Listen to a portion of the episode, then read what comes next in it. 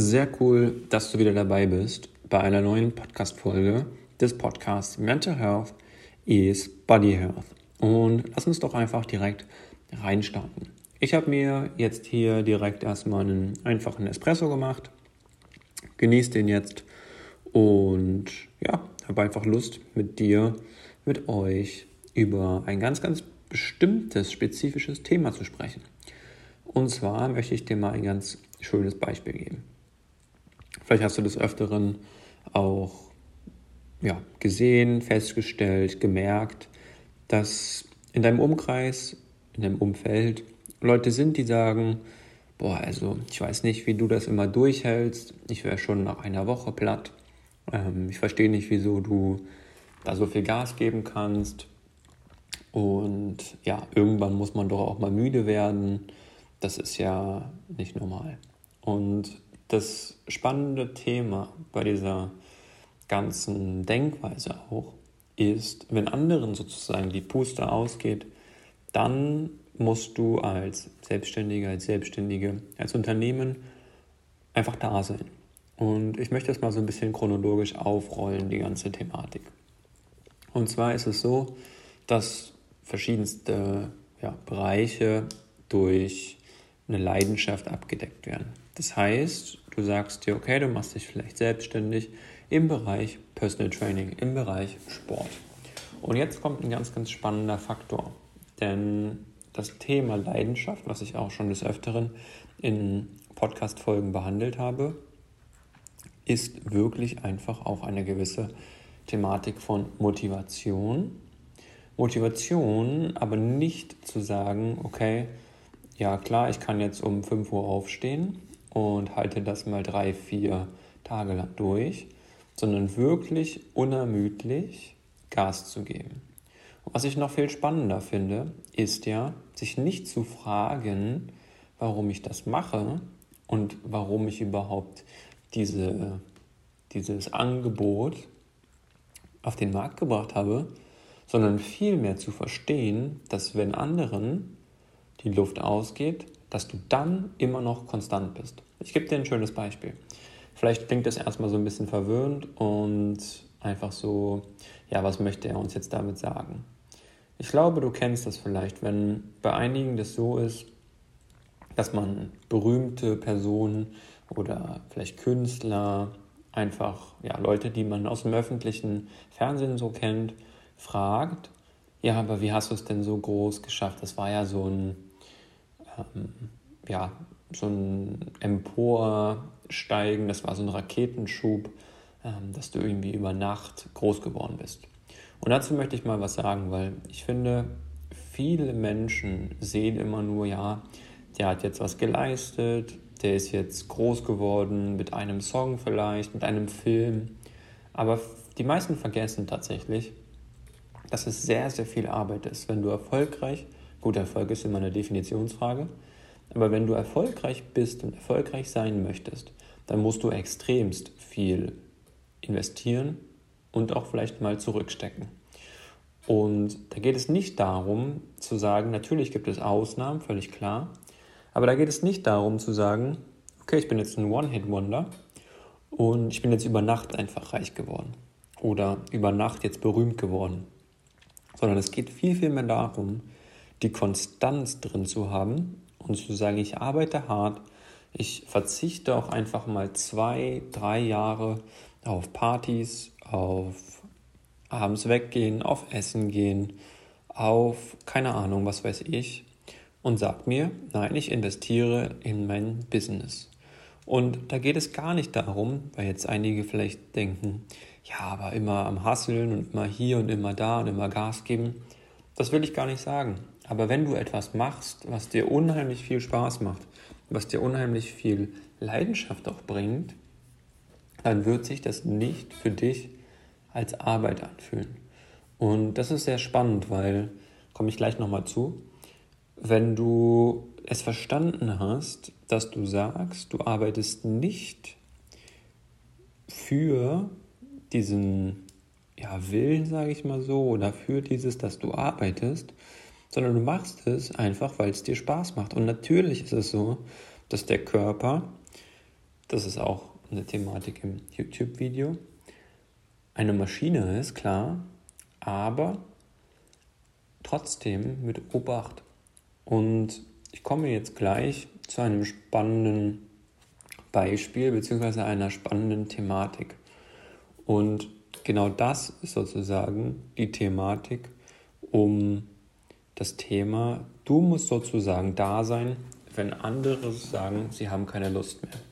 Wie meine ich das? Ich gebe dir ein schönes Beispiel. Also, es geht ums große Thema, okay, wie schaffe ich es zu glänzen, wenn andere stolpern? Du kennst es vielleicht. Es gibt einen Marathon oder ein Radrennen und irgendwie ist es komischerweise immer so, dass der zweite oder der dritte am Ende dem, am Schlusssprint irgendwie doch noch den ersten überholt. Warum ist das so? Natürlich gibt es Menschen, die sagen, sie arbeiten ein bisschen im Hintergrund, bauen sich das auf und sind dann präsent, wenn andere vom Markt verschwinden. Und genauso ist es auch beim Radfahren. Du fährst im Windschatten, du gibst nicht so viel Gas wie der Erste, der extremst viel Energie aufwenden muss. Und wenn er jetzt strauchelt, dann bist du da. Natürlich gibt es den Fall, dass es heißt, okay, ja, es gibt einfach die großen Leader, es gibt einfach die Leute, die es besser vermarkten können, die gute Kontakte haben und so weiter und so fort, klar. Aber einfach mit der Leidenschaft, mit der Thematik, okay, ich habe Bock auf die ganze Nummer. Wenn du etwas gefunden hast, was dir Spaß macht, dann wird das für dich einfach keine Frage mehr sein, da zu sein, wenn andere schwach werden. Und um das mal so ein bisschen zu definieren, was ist denn eigentlich Thema Schwäche? Thema Schwäche ist ganz simpel erklärt, glaube ich, ist so eine gewisse Form von erstens fehlender körperlicher Kraft, auch ein Mangel an körperlicher Stärke und eine gewisse Kraftlosigkeit. Und die Kraftlosigkeit kann aber auch in verschiedensten Funktionsfähigkeiten sein. Ähm, es kann auch mental sein. Es kann einfach eine gewisse Anfälligkeit sein. Und natürlich gibt es einfach sowas, was sich jeder, glaube ich, fragen sollte. Was sind eigentlich meine persönlichen Schwächen? Und meine persönlichen, oder die eigentlich sehr ja, diffizile Frage nach den Schwächen ist ja eigentlich, gibt es drei verschiedene Dinge, die man so ein bisschen verstehen sollte. Also erstmal ehrlich zu sich selbst zu sein. Eine gewisse Fähigkeit zu einer Selbstreflexion zu haben. Und auch, was ich ganz, ganz wichtig finde, ist ja so eine gewisse Form von tolerant gegenüber einer gewissen Frustration zu sein. Das heißt, wenn du diese drei Eigenschaften hast, dann ist das viel, viel mehr wert als Schwächen, von denen du denkst, sie würden dich beispielsweise, keine Ahnung, den Job kosten oder so.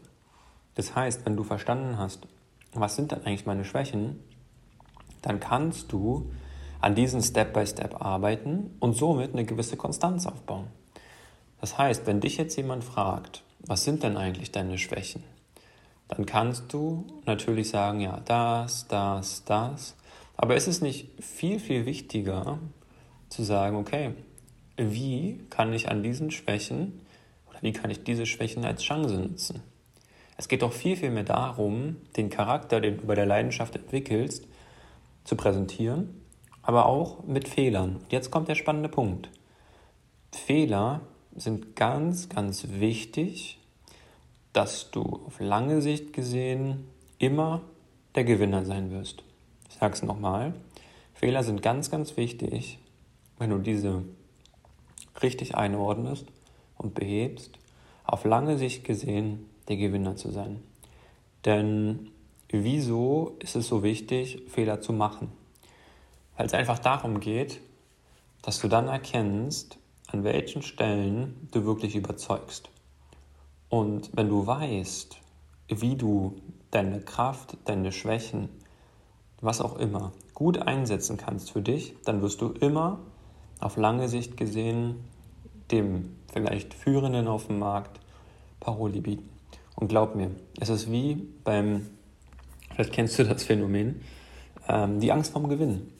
Beim Tennis zum Beispiel oder auch beim Volleyball, vollkommen egal, wo einzelne Punkte zählen. Da geht es darum, einfach ein bisschen den Gegner auch mal unter Druck zu setzen. Das heißt, vielleicht beim Tennis ist es ganz logisch. Du hast 40 Punkte in Anführungsstrichen, also 15, 30, 40. Und dann hat der Erste einen Vorteil, bis er den Punkt sozusagen endgültig macht. Und wenn du ein Match hast, wo es darum geht, okay, jetzt fehlt mir nur noch ein Punkt zum Sieg, glaub mir, das ist der schwerste Punkt, weil du im Kopf eigentlich immer diese Situation hast, oh mein Gott, wenn ich jetzt diesen Punkt nicht mache, dann kommt der Gegner immer näher ran. Und das Spannende daran ist, du wirst sozusagen an dir selbst scheitern, weil du immer denkst, schwierig, wenn der jetzt den Punkt macht, dann ist er immer näher dran. Und genauso beim Radfahren. Wenn du immer im Windschatten Schatten bist, wenn du immer, immer stetig an dir arbeitest, wenn du immer sagst, okay, ich bin da, ich mache das, ich äh, lebe dafür, ich äh, stehe auch mal um 5.30 Uhr auf, ich mache das hier, ich mache das da, immer mit einer gewissen Grenze, völlig klar. Aber wenn du stetig an dir arbeitest, Schwäche sozusagen auch zeigen kannst, aber trotzdem die gewisse Kraft hast, durchzuhalten, dann ist es einfach so, dass dir das helfen wird und dich weiterbringen wird. Und ich möchte dir mal vier Tipps geben, wie du es schaffen kannst, einfach mit Schwäche sozusagen auch umzugehen. Das heißt, wichtig ist es für dich, das kannst du für dich selbst machen, in deinem kleinen Räumchen, eine Liste mit deinen Schwächen zu machen. Und wenn dir keine einfallen, dann kannst du das auch als Schwäche notieren.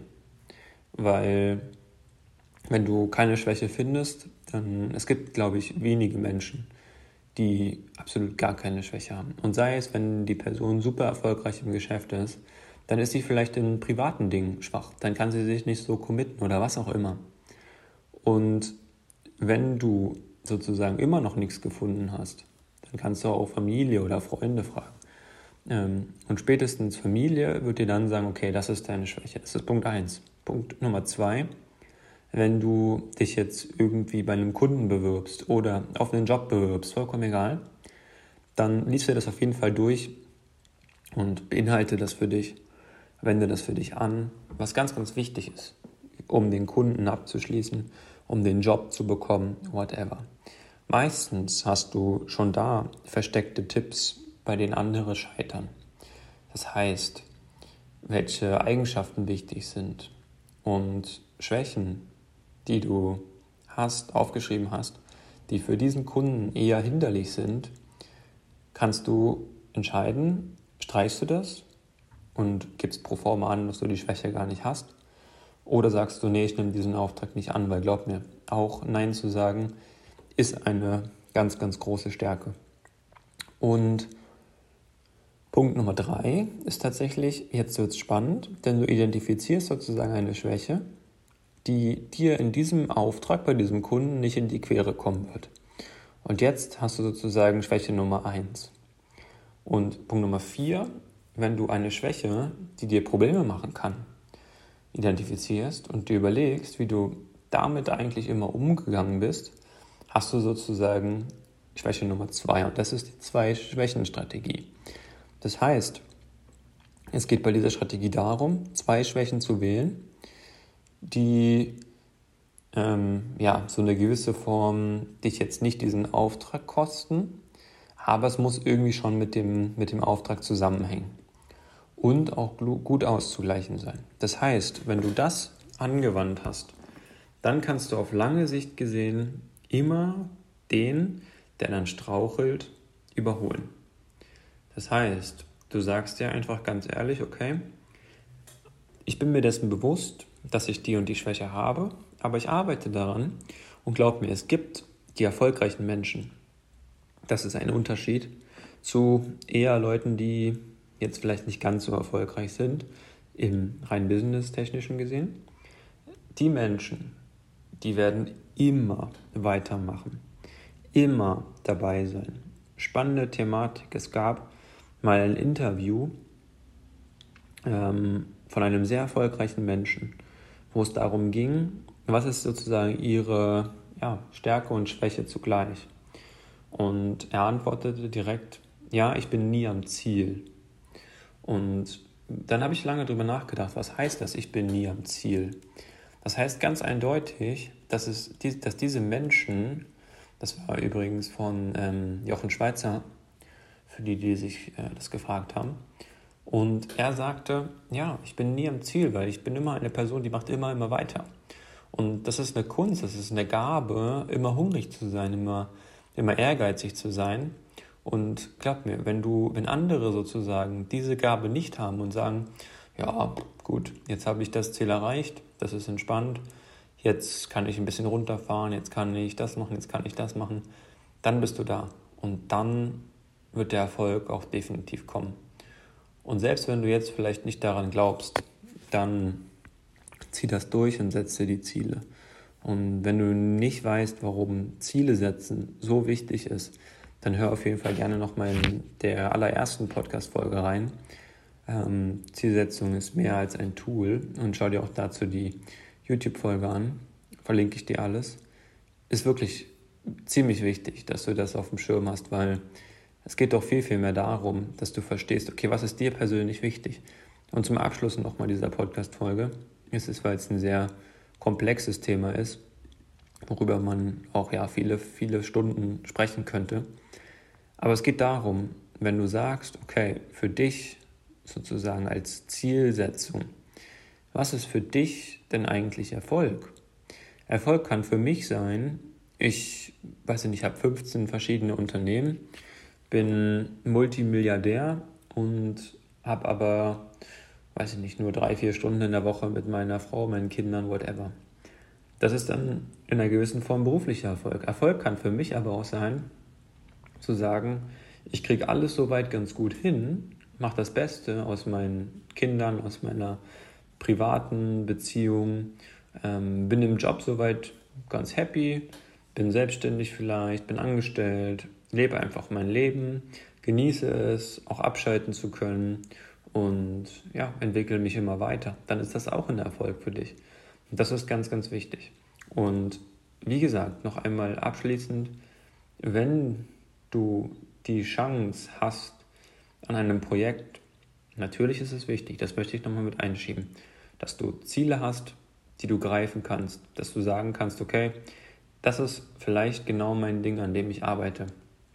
Das ist etwas, was, mich, was mir Spaß macht. Es kann auch sein, dass du das wirklich trennst und sagst, mein Job, ja, 40 Stunden beschäftige ich mich damit und nebenbei fange ich ein bisschen an zu töpfern, beispielsweise, ja. Dann ist das eine Sache, dann kannst du das, kann dich das auch motivieren. Und wenn du daran weiterarbeitest und immer akribisch bist und darauf achtest, dass du deine Schwächen ja auch kennst und weißt, wie das läuft und immer Step by Step dran arbeitest, dann wird irgendwann der Punkt kommen, wo du die Möglichkeit hast, noch weiter, noch schneller, noch ja, erfolgreicher und selbstzufriedener zu werden. Ich hoffe, das hat dir auf jeden Fall geholfen und ich wünsche dir damit ganz, ganz viel Erfolg. Abonniere diesen Kanal, diesen Podcast-Kanal und verpasse sozusagen keine Folge mehr. Ich wünsche dir einen ganz, ganz grandiosen Tag. Genieße es und bis dahin, bleib gesund, bleib sportlich und liebe Grüße.